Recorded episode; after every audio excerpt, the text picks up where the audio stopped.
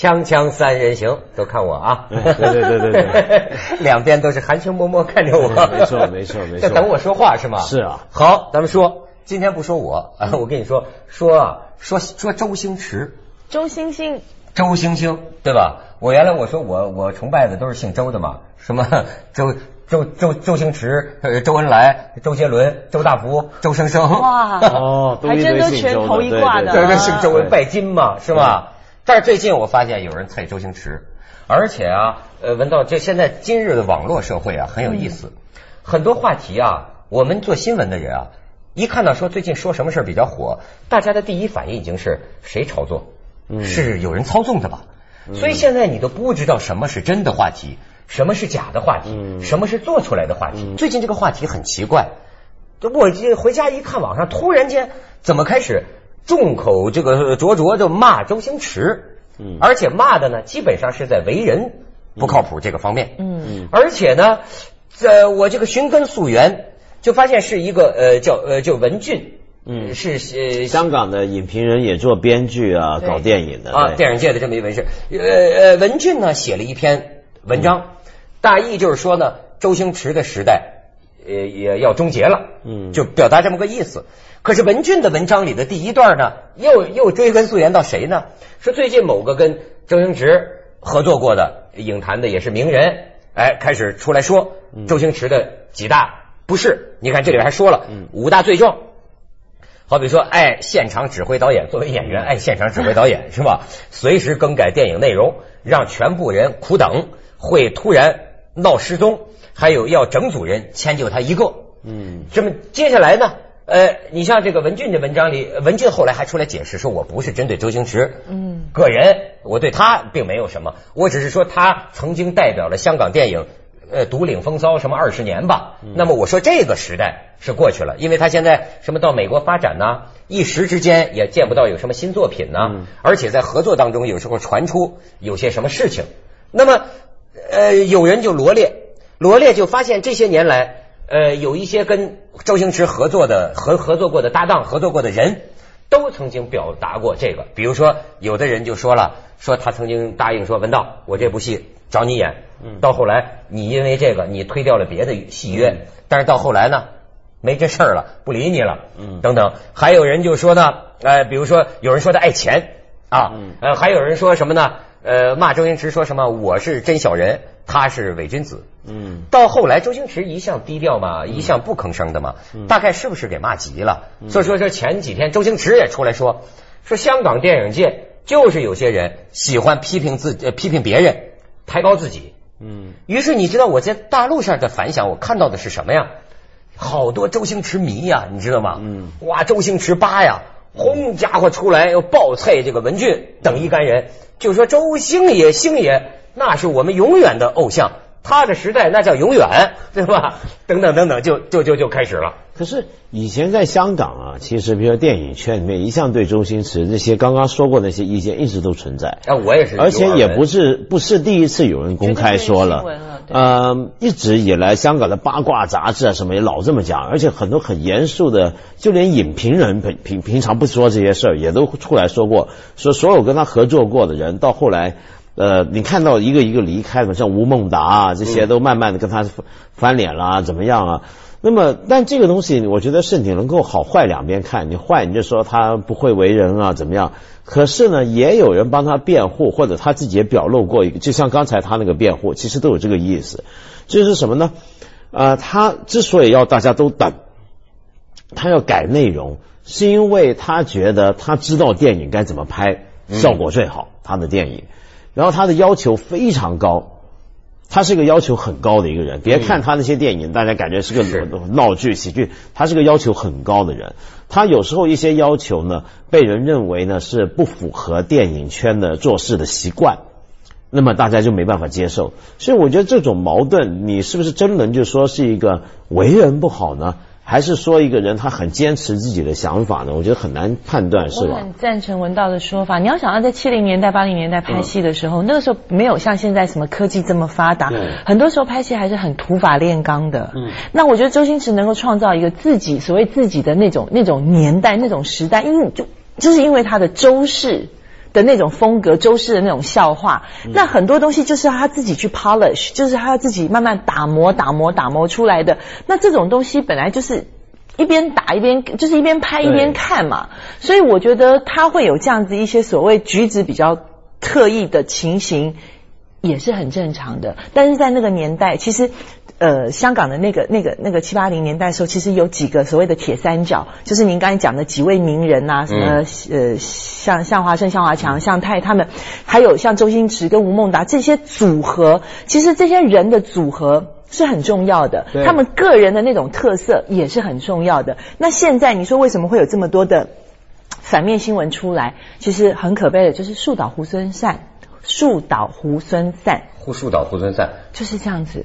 那就是因为他今年可能没有什么什么什么，因为他不能够一拍再拍，把七零年代、八零年代的戏再一拍再拍，他可能已经挤不出东西来了，所以就现在有人说，就是《大话西游》是到达最高峰，那个之后好像就走下坡路，有这种评价。我觉得是这样吧，他的电影，可以说《喜剧之王》开始，特别到《少林足球》啊，嗯，就是你看到他是在转型嘛，嗯，就是他，我觉得他还是个很有想法的人。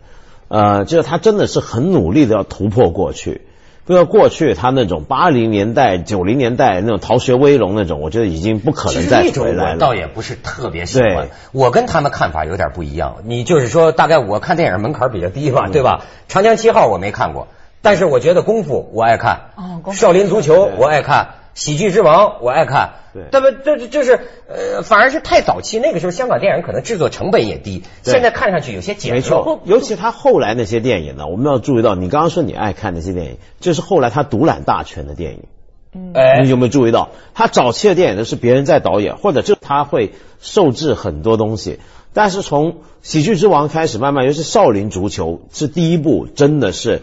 由头到尾由他掌控，自编自导。对，你就看到他想做的电影是这样的电影，而且是跟过去不一样的，他还在突破。我觉得这个是应该要去重视的，是很很重要的事情。这个我就觉得，反正这个让我让我感觉到啊，在人与人之间，嗯，在个人与众人之间，嗯，或者说在天才跟一般人之间，他确实存有一种矛盾，而且尤其是。咱比如说，咱假如说周星驰算艺术家吧，我觉得啊，艺术家其实本质上比较适合个人创作的。你比如说画家，这可以，他有什么怪脾气，他什么这撕了改改改改了撕，是他一个人的事情。可是电影呢，说实在话，通常也不被人当成是什么艺术，你就是个电影工业嘛。那么你是电影工业里头，确实是都是有分工的，就好像像咱们这个电视台一样啊，那是有分工的。嗯。可是呢，个人有时候是有要求的。这个东西啊，有些时候我就觉得该该怎么看，我就我就说不明白。说实在，就是说，咱说句老实话，我我有两半脑子，我一半脑子我认同人人平等，对吧？每每个人都是平等的。可是我有另一半脑子，我发现我这个人呢爱财。我这个爱对财对有才的人的偏爱可以到什么程度啊？他可以混蛋，因为他有才。你知道吗？有的时候，我我反正我个人在私生活里，我有我觉得我存有这么一种心理，嗯，包括大家比如说你说这个胡兰成、周作人，政治上的事情我不大懂，但是我想他们如果不是有这样的才华，写出这样的东西来，那么可能在我脑子里那也就是汉奸，没别的说法。我之所以心里能够对他们有另眼相看，说实在话。也是因为我觉得他有过人的才华，嗯，这个东西啊，说起来不好听，人家会觉得你这是什么的意思呢？对吧？不好听，咱们广告之后再说。锵锵三人行，广告之后见。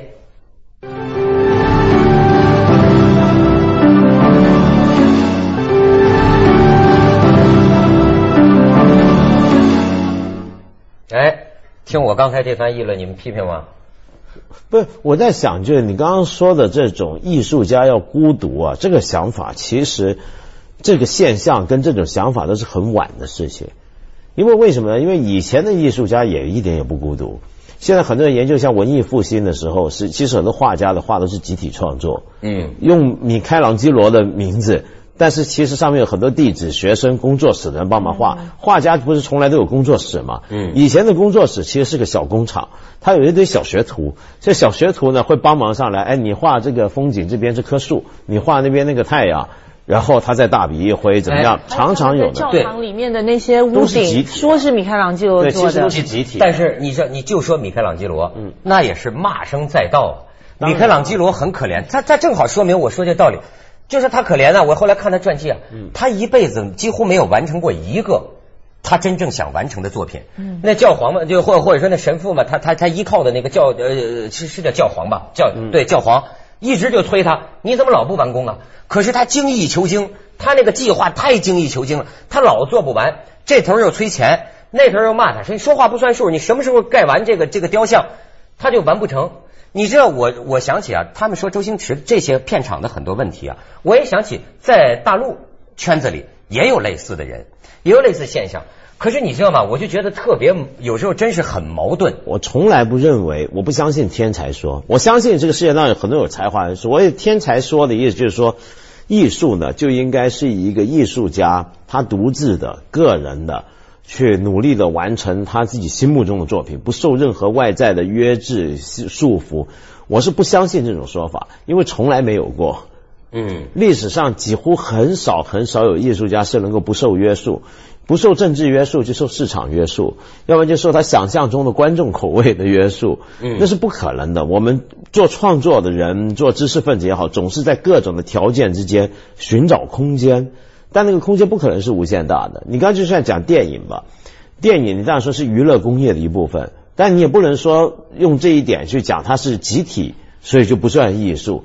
那么你想想看，也有很多人是尽量低成本独立制作，对，就是为了要拍出所谓的艺术电影嘛。对，又或者说像以前新呃呃电影笔记那帮影评人就会强调作者论嘛，就每一个导演都是个作者。你虽然看起来像很多人参与，但其实那个作者就导演他的视野，他的 vision 是控制了整个电影最后出来的面貌。所以为什么今天我们觉得导演最重要嘛，对不对？嗯。所以这这个说法其实我觉得不大可信的地方就在于，我们一直希望艺术家是独自掌控一切，就算到了电影，也希望找出一个作者。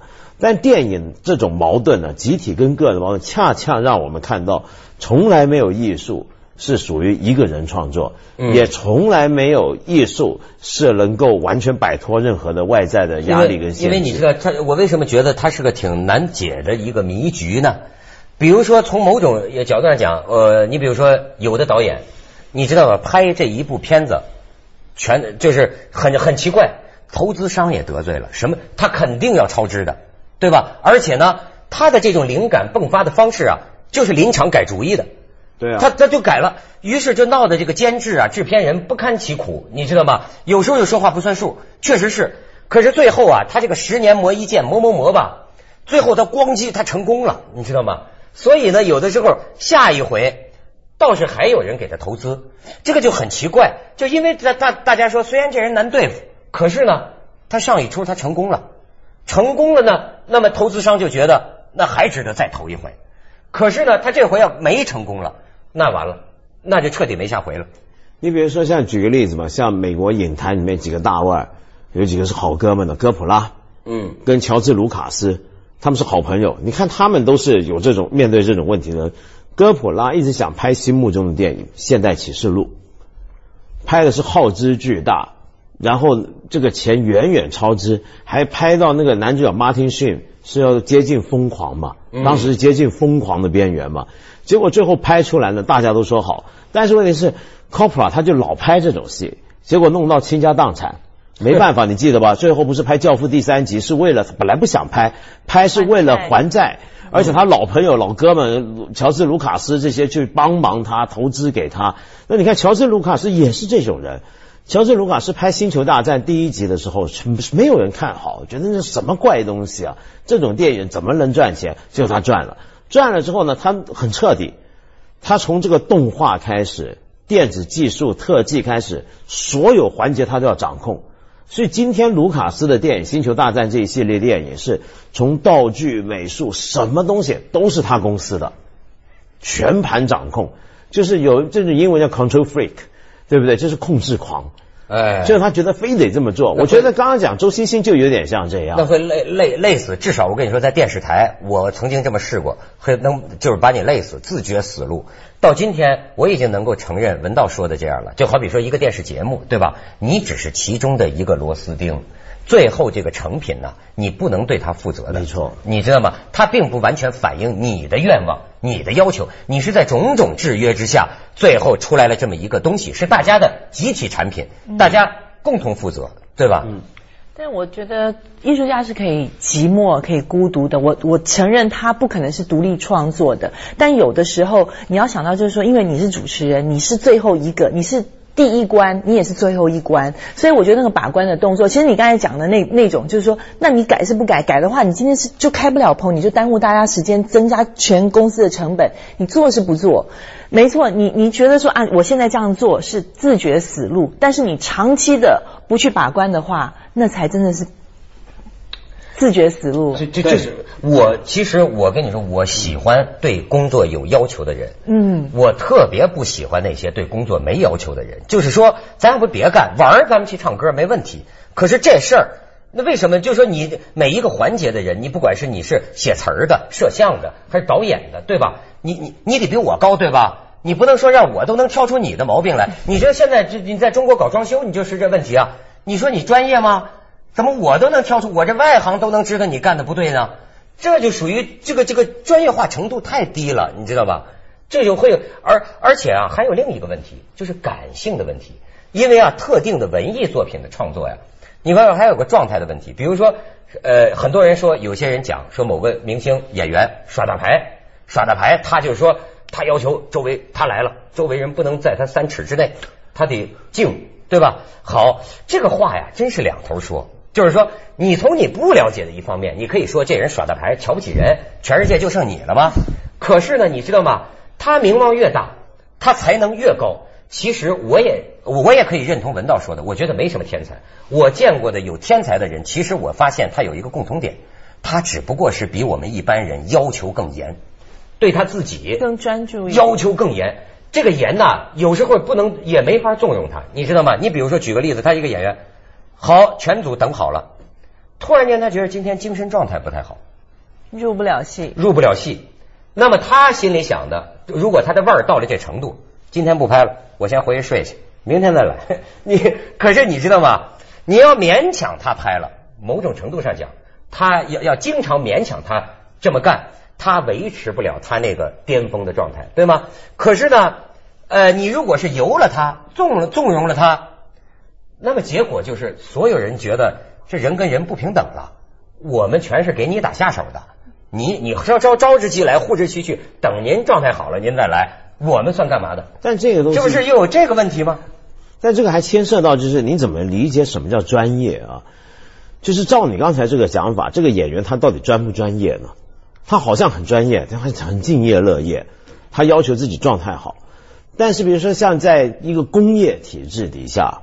你又很不专业啊！对，所以说像在香港的工作环境就是那样的。香港的工作环境就是我管你的状态好不好，发烧四十度，对你都要去拍，该交功课就要交功课，然后而且是要准时。嗯，在香港演艺圈被人骂的最多的就是一些说耍大牌就是不准时，嗯，对，准时很重要，不能让别人等。然后做的时候效率高不高，速度快不快，这都很重要。就你的专业要求是不一样的。那你觉得问题就在于你今天觉得什么才叫专业？你比如说，你说这两种类型的演员，一个我永远准时，永远高住 for，但是这个货交出来烂不烂什么的是另一回事，对，是，对不对？那另外一种就是我要改剧本，我要大家等我，我要回去睡，那哪一种叫专业呢？这个真是个无解的问题。这所以咱们中国人永远提出一个永远那种不可能的任务。我们对这个艺艺人的最高评价是什么呢？就是那个去世之后给你挂的那个牌子嘛，德艺双馨呐，太难了。锵锵三人行，广告之后见。